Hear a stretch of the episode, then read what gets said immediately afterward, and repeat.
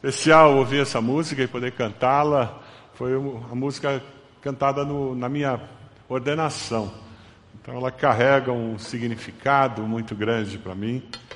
Eu agradeço o carinho, as manifestações dos irmãos da igreja, agradeço nossos vices, os pastores, por tudo que tem sido feito nessa data.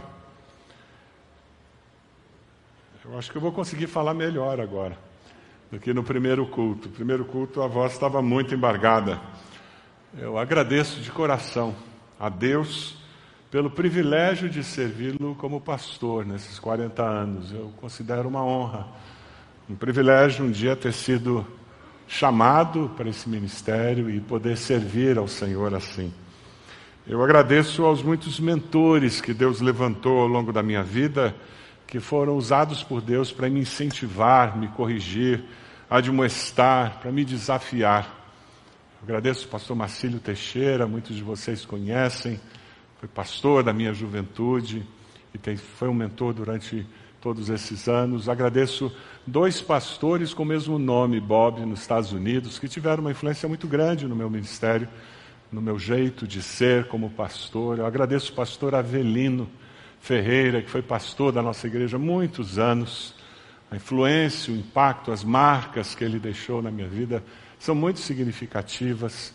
Agradeço o pastor Irlande, lá em São Paulo. Agradeço o pastor Samuel Mitty, que ao longo da minha vida teve um papel tão especial. Tantas pessoas para agradecer, mas agradeço também pastores que serviram junto comigo, colegas de ministério, tantos pastores aqui na igreja que têm marcado a minha vida, têm me abençoado, me ensinado. Eu louvo a Deus por isso. Eu louvo a Deus por duas igrejas que marcaram a minha vida, que foram os dois lugares onde nós servimos. Ed e eu tivemos o privilégio de plantar uma igreja lá nos Estados Unidos, uma igreja hispana, e depois ah, viemos para cá e faz 33 anos que estamos na IBB, acolhidos como família, acolhidos como líderes de uma maneira muito especial e temos tido uma caminhada que eu agradeço muito a Deus por isso. Mas eu agradeço muito, mas muito mesmo a minha família. Minha esposa, Ede, companheira de todos esses anos, estamos com 42 anos de casados e é muito bom estar no ministério junto com ela, servindo ao Senhor, os filhos, genro, nora, os netinhos, neto é coisa boa demais, né, gente? É bom demais. Sou muito grato a Deus por isso. A minha família é Porto Seguro, aquele cantinho de céu é é lugar que onde encontro acolhimento e força para prosseguir. Eu agradeço de coração por poder viver esse momento junto com os irmãos. Vocês fazem parte da minha história. Cada um de vocês que está aqui hoje, cada um de vocês que tem servido a Deus conosco, recebam a minha gratidão, o meu reconhecimento. Vocês têm um papel importante na história da minha vida. Eu sou muito grato Agradeço os três vices pelo apoio e a caminhada que nós temos tido. Nós vamos iniciar esse mês de janeiro uma série de mensagens que fala sobre fé extraordinária. E a ideia é que 2022 seja um ano em que você exerça a sua fé, exercite a sua fé de uma maneira extraordinária que você tenha experiências marcantes na sua vida porque você confiou em Deus, você decidiu sair da sua zona de conforto e quem vai acumulando anos sabe como é fácil querer ficar sentadinho na zona de conforto. E o desafio é que 2022 seja o ano em que você saiu do sofá, você saiu da sua zona de conforto e você deu passos de fé. Você foi além do que humanamente era explicável, viável, e você decidiu que ia confiar em algumas situações, em alguma direção que você disse: se não for por Deus, não vai acontecer. Você está disposto a fazer isso? Diga amém. Por isso que nós temos alvos para 2022, mas o meu desejo é que esses alvos eles sejam mais do que vou perder peso em 2022. Gente, quantos anos você coloca isso? E logo eu falando, né? Mas o que, que tem de sobrenatural naquele alvo que vai me fazer depender mais de Deus de uma forma especial? Esse é o desejo do nosso coração. Durante todos os domingos teremos personagens de Hebreus 11 que virão à tona, que serão ah, compartilhados conosco. Serão sermões biográficos falando sobre aquela nuvem de testemunhas que você encontra no capítulo 11 de Hebreus. Eu queria convidar você a abrir sua Bíblia lá em Hebreus 11. Se você acessar o aplicativo, nós temos também ali o esboço da mensagem. Ao longo da história do cristianismo, nós conhecemos muitas histórias de mártires que deram a sua vida para que nós estivéssemos hoje aqui servindo a Deus e vivendo a fé cristã na sua plenitude. No livro Mártires do Cristianismo, um livro excelente para leitura de férias, durante o reinado de Nero, lá pelo ano 54 depois de Cristo, os cristãos experimentaram o que significava ser perseguido e morto pela sua fé de uma forma muito intensa. O historiador romano Tácito, ele relata o que acontecia com os romanos. Não é um cristão relatando, é um escritor romano, ele dizendo: eles foram postos à morte com crueldade atroz, e Nero acrescentou aos seus sofrimentos desprezo e zombaria. Alguns eram cobertos com pele de animais ferozes e devorados por cães. Outros eram pregados em cruzes. Muitos foram queimados vivos. E muitos cobertos por materiais inflamáveis.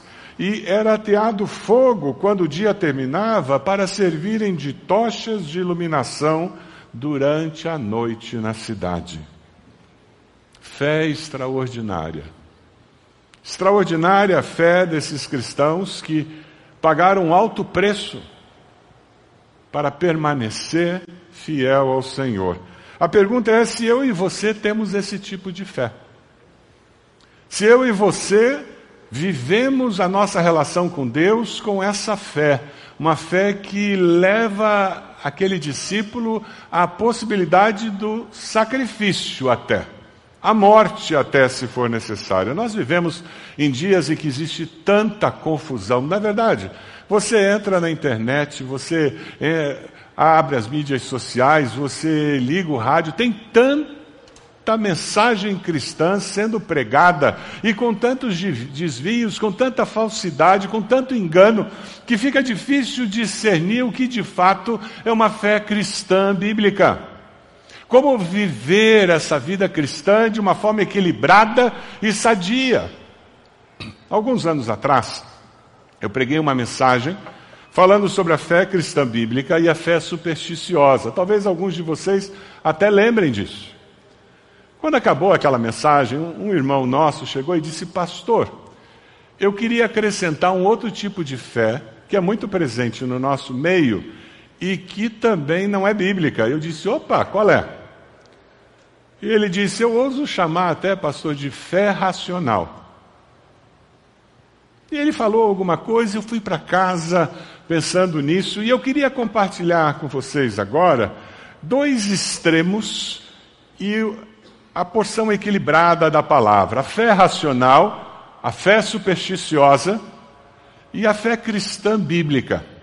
Eu queria contrastar algumas afirmações para nos ajudar a perceber o caminho de Deus. A fé racional, ela só usa a razão ela nega o mover sobrenatural de Deus até na palavra de Deus. Ela é muito influenciada pela, pela ciência da religião, o, o sobrenatural, o transcendente é eliminado e a minha fé é simplesmente um rito, uma manifestação religiosa.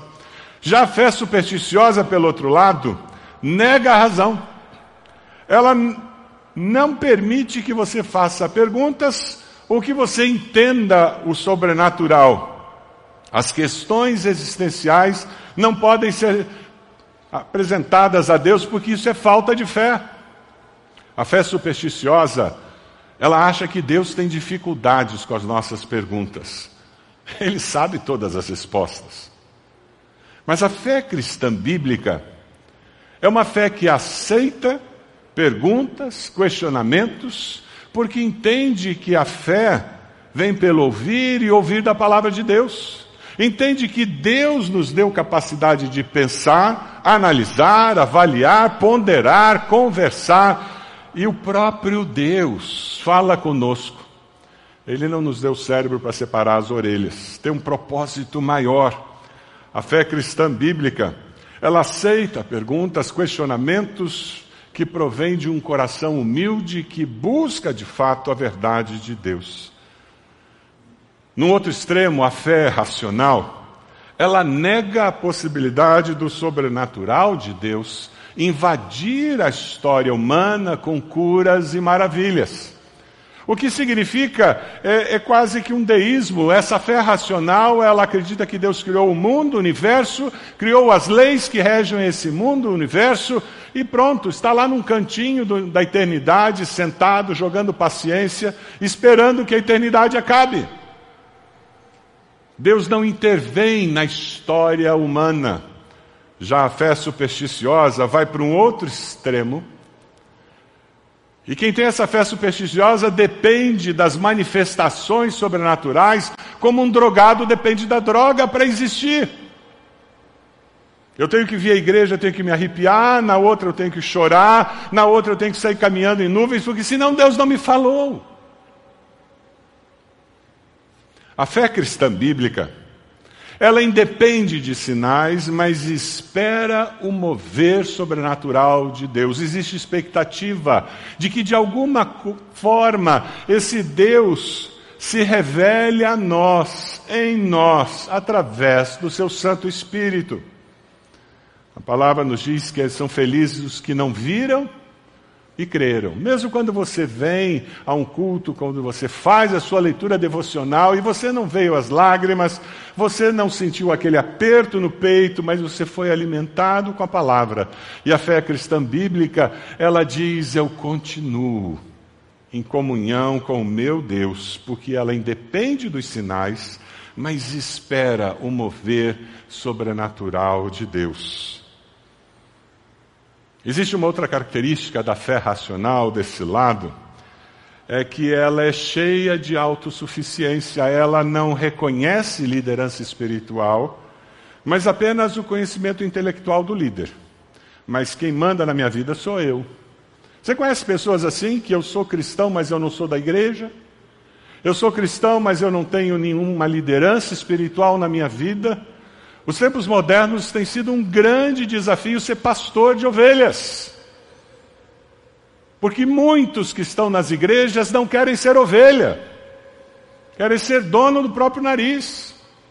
E se ofendem quando um pastor questiona um comportamento ético, um direcionamento. Porque no individualismo dessa fé racional eu não tenho liderança espiritual. Não existe corpo de Cristo sem liderança espiritual, chamada por Deus, ungida por Deus. É interessante porque, fazendo contraponto, a fé supersticiosa, ela vai reconhecer liderança espiritual, mas com uma postura de guru. O líder vira o guru. A fé supersticiosa gera uma dependência doentia do líder espiritual. A fé cristã bíblica. A fé cristã bíblica, baseada na palavra, ela gera respeito e admiração pelo líder, na dependência de Deus. Tenham-nos na mais alta estima, diz a palavra, com amor por causa do trabalho deles. Vivam em paz um com os outros. Amém. Como é importante nós vivermos um cristianismo sadio, em que liderança espiritual é reconhecida, honrada, valorizada, porque ela reflete o líder maior. Mas nós ainda temos mais uma característica da fé racional que se contrapõe a fé supersticiosa e foge, nos leva para longe da fé bíblica. A fé racional influenciada pelo humanismo coloca a capacidade humana como referencial de poder. Ou seja, eu posso o que eu posso, o que eu sei, o que eu fui treinado para fazer. A fé racional, é, ela age na capacitação humana. Quem tem essa fé racional, é aquela pessoa que faz os planos e diz: Deus carimba agora. Deus confirma a tua vontade, confirma, porque isso aqui já é a vontade dele. Eu, na realidade, não precisava de Deus, eu podia fazer tudo sozinho, porque tudo que eu fiz não dependeu de uma manifestação sobrenatural sobre o meu projeto. A fé supersticiosa, ela cria padrões de santidade, ela cria pessoas de oração poderosa não é Deus que é poderoso, é aquela pessoa que tem uma oração poderosa. A fé supersticiosa, ela busca manipular o poder de Deus a seu favor. Na essência, a atitude é a mesma. Aquele faz o plano e pede para Deus carimbar. Esse aqui cumpre ritos e algumas questões éticas e comportamentos para manipular Deus para ele fazer o que eu quero. Na essência é a mesma é a manifestação estética que é diferente. Mas a fé cristã bíblica, ela reconhece sim a fraqueza humana, pecador, homem que sou, diz o apóstolo Paulo, e busca a força em Deus. Porque eu posso todas as coisas, mas naquele que me fortalece. O desafio é que nesse ano de 2022, mais do que nunca, eu e você, vivamos essa fé cristã bíblica centrada, que honra a Deus e façam que nós vivamos de fato o projeto de Deus no discipulado cristão. O que é uma fé cristã bíblica? É confiar em Deus com o entendimento da doutrina correta e expectativa da sua manifestação sobrenatural nas nossas vidas, na nossa história. Eu li um livro muito interessante que já está esgotado, A Igreja da Palavra e do Poder, e o autor era de uma igreja histórica e ele teve uma experiência sobrenatural na sua vida que fez com que ele saísse daquela igreja histórica e fosse para uma igreja neopentecostal. Depois de alguns anos naquela igreja neopentecostal, ele volta para a igreja histórica e ele escreve esse livro a igreja da palavra e do poder, ele diz: por que, que não dá para ter as duas coisas?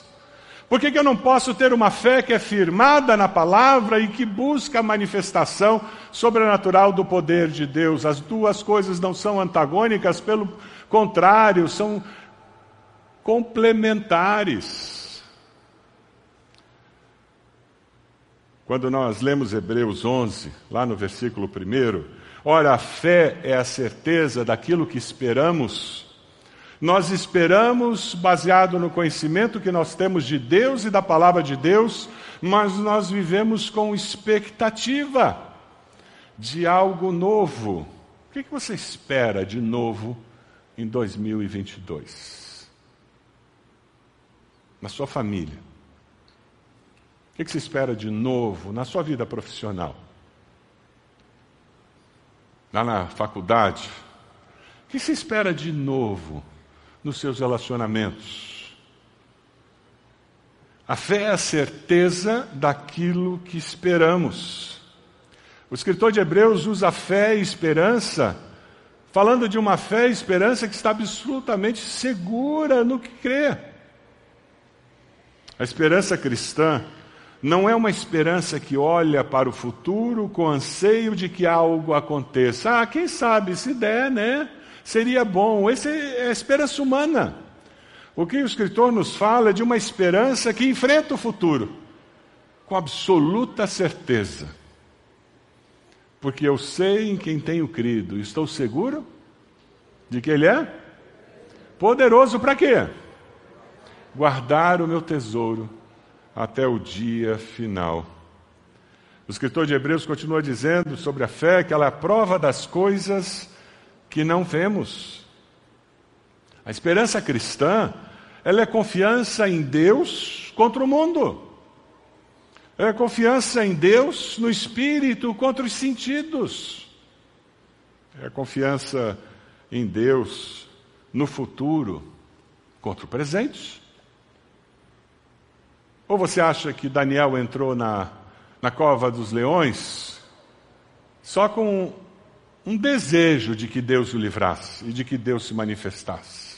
Ou você acha que José, quando estava na prisão, ele não tinha essa esperança que é uma certeza que vai contra as adversidades e que sabe que, independente do que aconteça, Deus sempre estará lutando a meu favor. Você tem essa certeza? Diga amém. Muitos de nós vamos entrar esse 2022 com o coração machucado, doído, sofrido. Perdemos pessoas amadas. Muitos de nós passamos por uma enfermidade que nos assustou. Ouvimos pessoas queridas sofrerem tanto e nós ainda estamos tentando trabalhar essa essa situação dentro de nós, alguns de nós passamos por crises econômicas dificílimas. Transições que aconteceram durante esses quase dois anos de pandemia. Seremos uma geração marcada assim.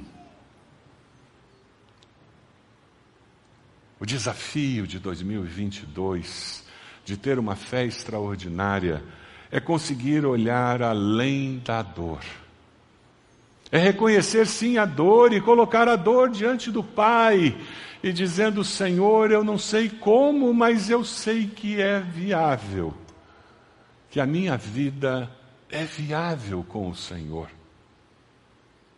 O versículo mais fácil de citar e mais difícil de viver é Romanos 8, 28.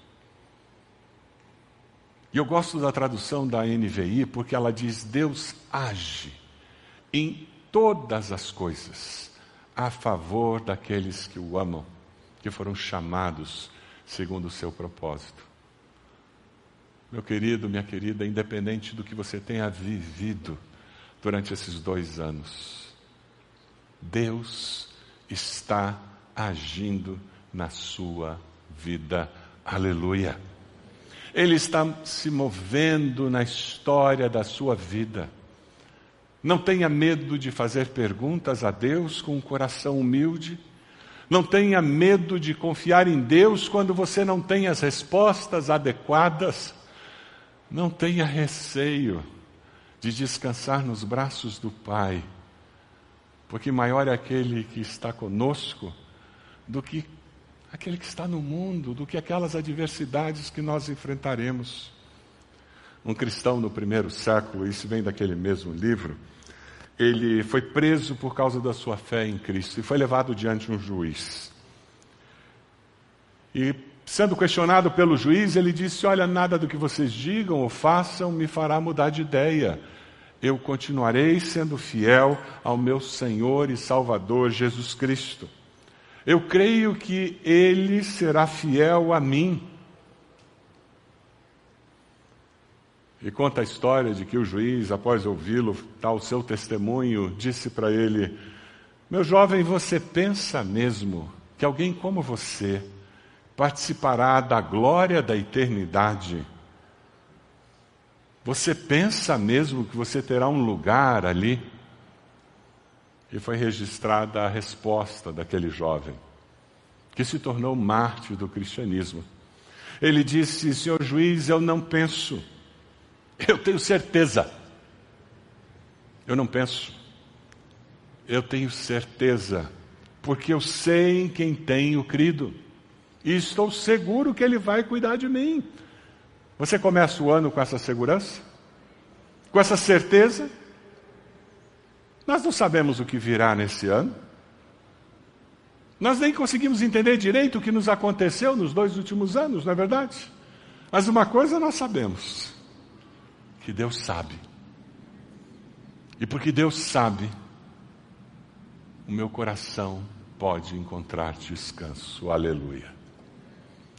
Versículo 3 de Hebreus 11 diz: Pela fé, nós entendemos que o universo foi formado pela palavra de Deus, de modo que aquilo que se vê não foi feito do que é visível. Pela fé, nós entendemos, a Bíblia não nega a razão. A nossa fé é fortalecida pelo uso da razão, do conhecimento da palavra, desde que nós entendamos que nós não somos um fim em nós mesmos e não somos os maiores e os melhores, mas com humildade digamos: Deus, o pouco que eu entendo é isso, o que o Senhor tem mais. tem para me revelar. Deus é forte, Deus tem sabedoria, Deus tem conhecimento, Deus sabe todas as coisas. E Ele nos estimula a fazer perguntas. E Ele nunca nos prometeu que responderia a todas elas. Mas sabe por que Ele nos estimula a fazer perguntas? Quantas vezes eu mesmo já me peguei nas minhas caminhadas conversando com Deus, ou em casa mesmo, no meu período devocional, perguntando para Deus e quando eu me escuto. E eu gosto de fazer minhas perguntas em voz alta, porque daí eu falo, penso, mas eu me escuto. E muitas vezes eu parei e disse: Deus, que pergunta mais ridícula. Deus, que reclamação mais infantil. Eu mesmo acabo fazendo juízo, já aconteceu com vocês? É o Espírito de Deus trabalhando em nós, é mover sobrenatural na existência do discípulo de Jesus. Quando nós vivemos pela fé, nós olhamos o universo, e como diz o escritor de Hebreus no versículo 3, ele diz: o universo foi formado pela palavra de Deus.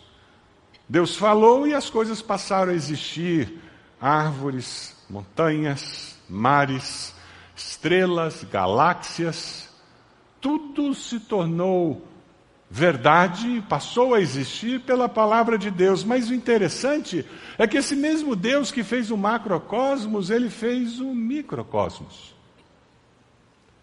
Esse vírus infeliz que gerou tanto sofrimento, Deus consegue enxergar esse vírus nos seus detalhes.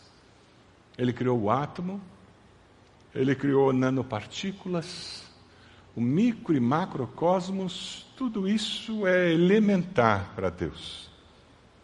É por isso que nós, como cristãos, nós somos favoráveis à preservação do meio ambiente. Sabe por quê? Porque nós sabemos que, como cristãos, nós somos responsáveis por preservar o que Deus criou.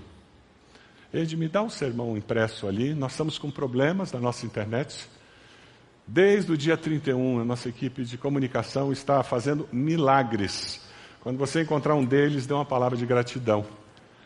E o milagre acabou de acontecer, meu sermão foi cortado pela metade. Assim que eu me achar, eu continuo.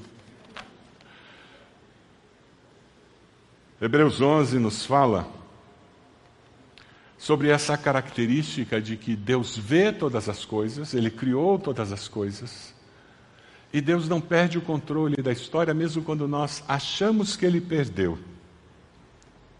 Versículo 3 termina dizendo: De modo que aquilo que se vê não foi feito do que é visível. Aquela montanha não foi feita de algo que existia, ela foi criada do nada. Os mares não foram feitos de alguns elementos. Nós sabemos que tem elementos ali, mas eles foram criados do nada. Quem vive pela fé está depositando a sua fé nesse Deus que fez todas as coisas existirem e que nos criou a sua imagem e semelhança e que nos amou com amor eterno. Quando nós estudarmos a vida desses personagens citados em Hebreus 11, essa nuvem de testemunhas, nós seremos desafiados a viver essa fé extraordinária que eles tiveram. Homens e mulheres viveram com este princípio de fé e eles experimentaram a aprovação de Deus nas suas vidas. Quando você vive essa fé extraordinária, você deixa um legado por onde você passa. Você deixa um rastro. O verão chegou, eu moro numa casa. E de vez em quando aparecem as lesmas. Você já viu umas lesmas caminhando? O que, que ela deixa atrás dela? Um rastro. E é um rastro que brilha. Interessante, né? Você será desafiado para que 2022 seja um ano em que você deixe um rastro com as suas obras, ações, atitudes, palavras que brilhe e que seja um legado para as próximas gerações. Deus nos ajude a sermos bênção para gerações futuras. Você lembra de alguém que morreu nesse período? Honre a memória da pessoa conversando sobre o legado que essa pessoa deixou. Palavras, ações, atitudes, alguma coisa que essa pessoa fez que permaneceu. Honre a memória dessas pessoas. Isso é parte da cura e parte do prosseguir pela fé, esperando algo ainda maior do Deus a quem servimos. Versículo 6 de Hebreus, eu queria que nós lêssemos juntos. Vamos ler todos juntos? Sem fé é impossível agradar a Deus. Não, pera, pera um pouquinho, pera um pouquinho. Não dá para só vir à igreja, não dá para só ter uma, uma, vida eticamente honrada, correta. Ah, não é suficiente para agradar a Deus isso, ajudar os pobres. Não é suficiente isso. Vamos ler de novo? Sem fé é impossível agradar a Deus, pois quem dele se aproxima precisa crer que ele existe e que recompensa aqueles que o buscam. A sua fé gera relacionamento com Deus. É para isso que serve. Não é para você ser o espiritualzão. Não é para você ser aquela mulher de oração. Não é para isso.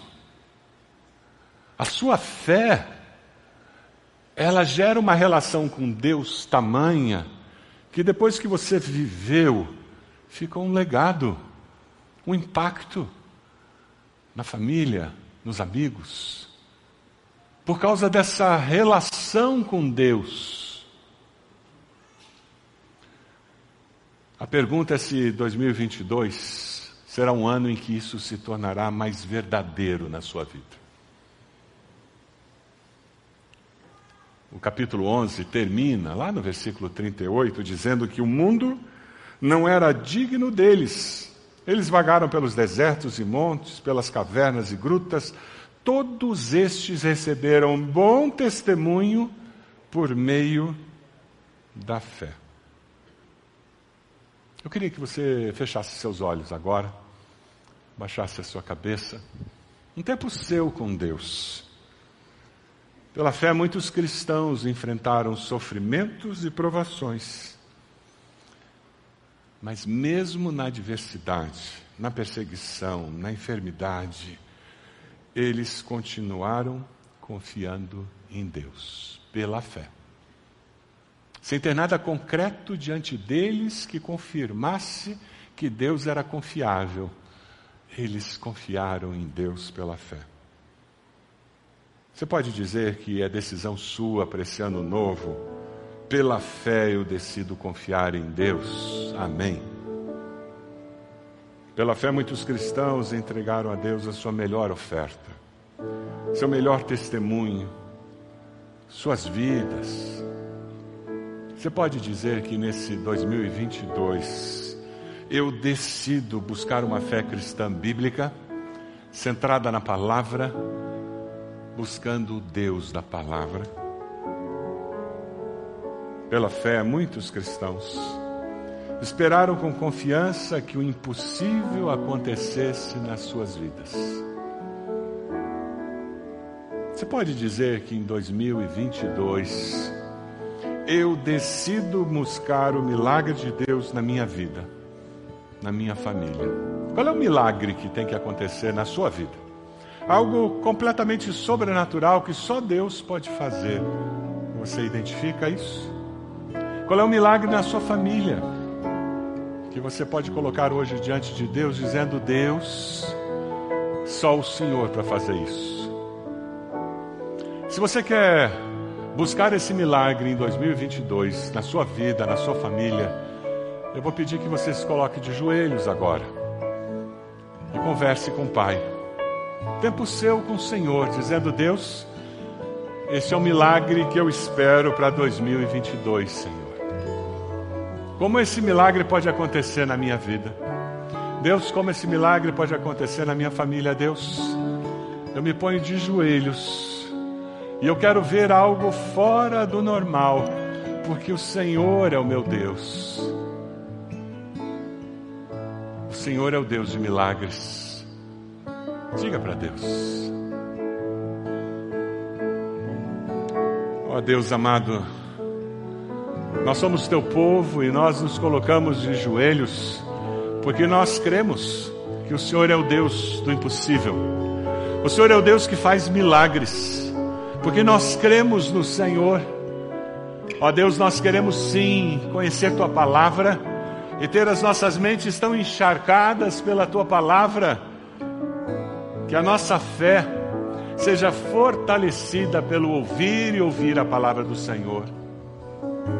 Mas, Deus, nós queremos ter fé no Deus sobrenatural, todo-poderoso, Criador dos céus e da terra, aquele Deus que não conhece impossíveis. E é por isso que nós esperamos, Deus, com convicção de que algo novo virá nesse novo ano. Nós estamos de joelhos como teus filhos, tuas filhas, como família de Deus. E nós clamamos em nome de Jesus. Vem, Senhor. Transforma a nossa mente, o nosso coração, a nossa alma. Opera, Senhor, de uma forma sobrenatural nas nossas vidas, nas nossas famílias. O Senhor ouviu pedido de cada um de nós, aquele milagre que nós precisamos ver nesse ano. Nós estamos nas tuas mãos, Senhor. Nós pertencemos ao Senhor. Cumpra-se o propósito do Senhor em nós. Nós oramos assim, no nome de Jesus. Amém.